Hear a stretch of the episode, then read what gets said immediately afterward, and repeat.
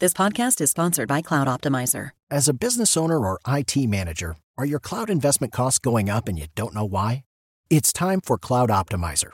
As you migrate your business to the cloud, what you're spending and why you're spending it can get a little hazy. But Cloud Optimizer clears up the mystery and puts the cloud to work for you. Cloud Optimizer starts by analyzing usage patterns, right sizing resources, leveraging discounts you may not be aware of, implementing automation, and much more. And by reducing unnecessary expenses and maximizing performance, Cloud Optimizer guarantees you a savings of five times what you spend for their service. As you utilize cloud based services more and more, you don't have to lose sight or control of your spend. You can stay agile, streamline your costs, and optimize your performance, plus save significant money with Cloud Optimizer. Make the cloud work for you with Cloud Optimizer. Get a free assessment and find out how much you can save by going to cloudoptimizer.com. Go to cloudoptimizer.com for your free assessment. That's cloudoptimizer.com. Este es el podcast de Alfredo Romo. 889noticias.mx. Platicaremos a continuación acerca de la dermatitis atópica. Para hablar al respecto está la doctora Marichuy Vázquez, ella es alergóloga, inmunóloga, pediatra. La dermatitis atópica es un término que yo conocí hace muchos años porque la padecí, fíjate. Y en la familia, algunos todavía la padecen. Y es una situación, no tienes una idea, es la cosa más insoportable e infernal que te puedas imaginar. Y te lo digo en serio, ahí sí te lo digo por conocimiento de causa. Noches que no duermes, que te lastimas la piel por rascarte, que incluso en la noche no estás ni siquiera consciente que lo estás haciendo y cuando te levantas tienes heridas enormes, sangre en la pijama, tienes que salir adelante y además marcado de los antebrazos, de atrás de las rodillas, de la espalda, del cuello, sangre marcando tu camisita de la primaria, literal, ¿no? Una situación tremenda. Y que mamá y papá pues entienden, pero en esos años también dicen, pues, ¿qué hacemos? ¿No? Los doctores y como que, pues sí, sí pasa, algunos toca, pues que le vaya bien. Muy complejo. Marichuy, bienvenida antes que nada. ¿Cómo estás? Alfredo, un gusto estar contigo. Muy bien, gracias. Esto es lo que yo entiendo por dermatitis atópica. Ahora platícanos la cuestión eh, científica médica, por favor. Me dio mucho gusto y me dio mucha ternura que lo describieras también. Quizá yo no lo hubiera hecho mejor. La dermatitis atópica es una enfermedad crónica, inflamatoria de la piel, que tiene características de que tiene etapas donde no está tan visible, como tú me lo mencionabas fuera del aire, pero que cuando está visible eh, da una inflamación tan tremenda a las personas que lo tienen que les causa la comezón intensa que puede llegar a doler, les causa las lesiones que van desde las secas, rojas, oscuras, granos, hasta llegar a sangrar de una forma que no lo pueden controlar.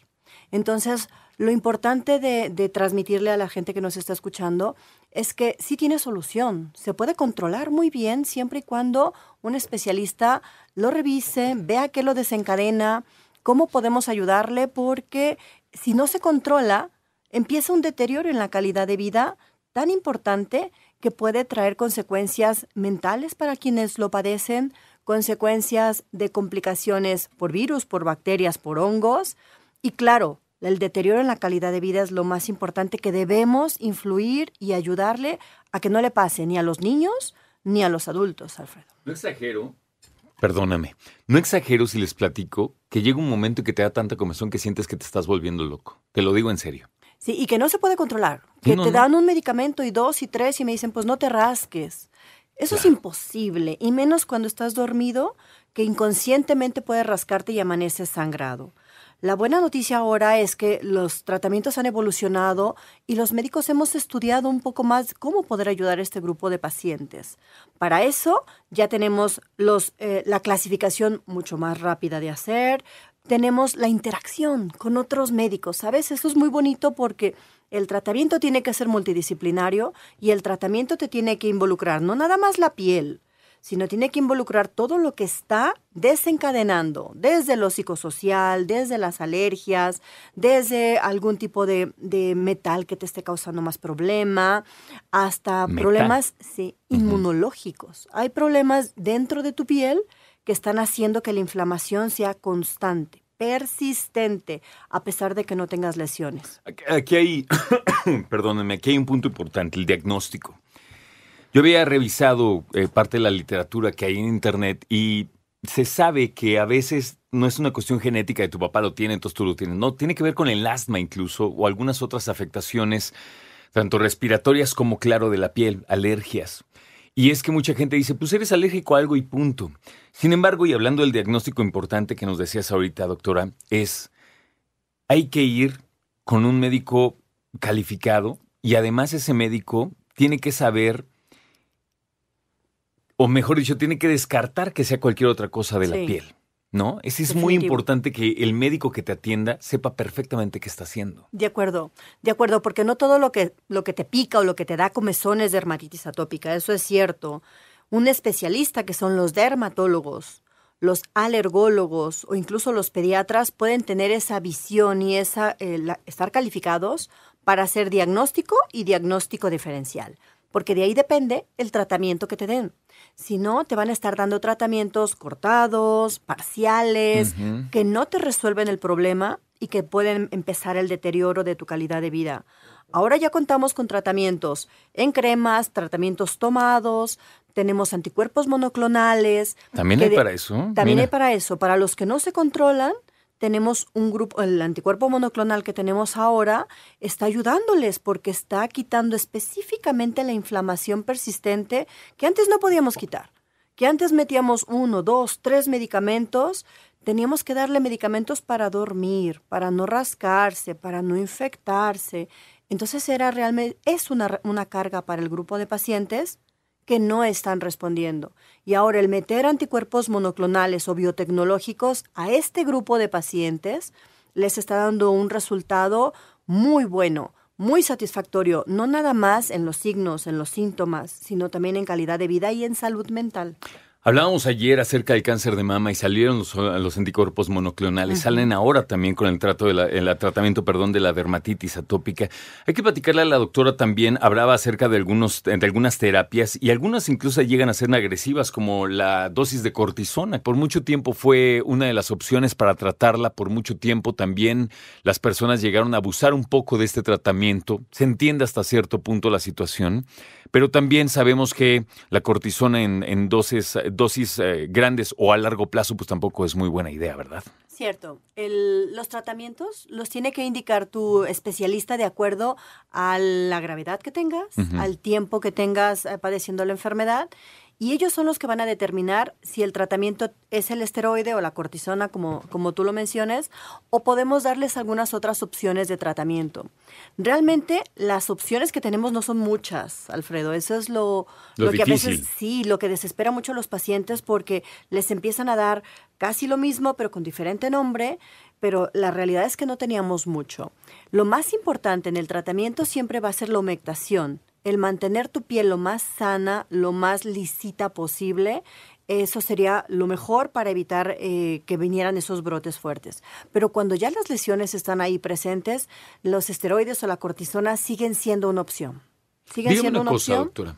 Yo he escuchado que la sábila es buena para la piel de muchas maneras. La sábila puede ayudar a aliviar las heridas que lamentablemente se, se, generan a causa de la dermatitis atópica? Tenemos varias cosas naturales que pueden ayudar. A ver, esa es buena. La sábila, la miel de abeja, más bien la jalea real. Eso es muy bueno porque cuando tenemos algún tipo de herida abierta, de herida que puede estar sangrando, son medidas naturales que pudieran utilizar.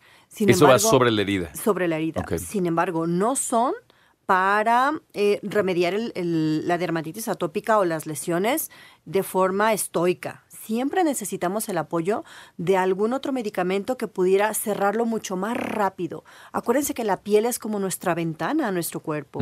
Si tenemos abiertas las lesiones, vamos a permitir entrar bacterias, virus, hongos, cosas que pueden causarte alergia y agravar aún más y perpetuar las lesiones. Por eso es que no debemos de jugar con ponerle cosas raras, ponerle antibióticos que no nos recetaron, ponernos parches, de preferencia ir para que nos den la crema que necesitamos. Y si no mejora con la crema, que nos den el medicamento tomado que, que necesitamos.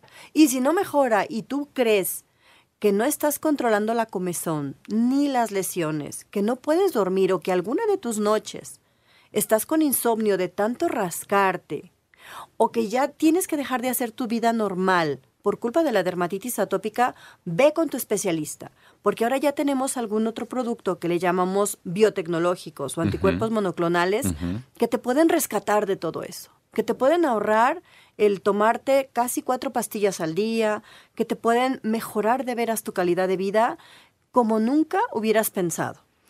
El ingrediente activo que le llaman dupilumab es ¿Es este es el caso? ¿Esa es, la situación? Ese es el caso porque nosotros hemos oído hablar de otros biotecnológicos y este que tú mencionas es el que está indicado para dermatitis atópica. Pregunta forzada. Ah, forzada. ¿Quién es candidato a recibir eh, o, tomar este, este medicamento? Esa es una excelente pregunta, porque no todos son candidatos. Tenemos un grupo de pacientes que son los que no se controlan con los medicamentos que tu doctor te mandó previamente y que a pesar de eso persistes con los signos, síntomas o que ya estás tomando medicamentos para la ansiedad, para la depresión. Sí, eso es tremendo. Más de dos medicamentos para la comezón y que tus lesiones siguen ahí persistiendo, esos son los candidatos. Les llamamos dermatitis atópica moderada grave, descontrolada del adulto.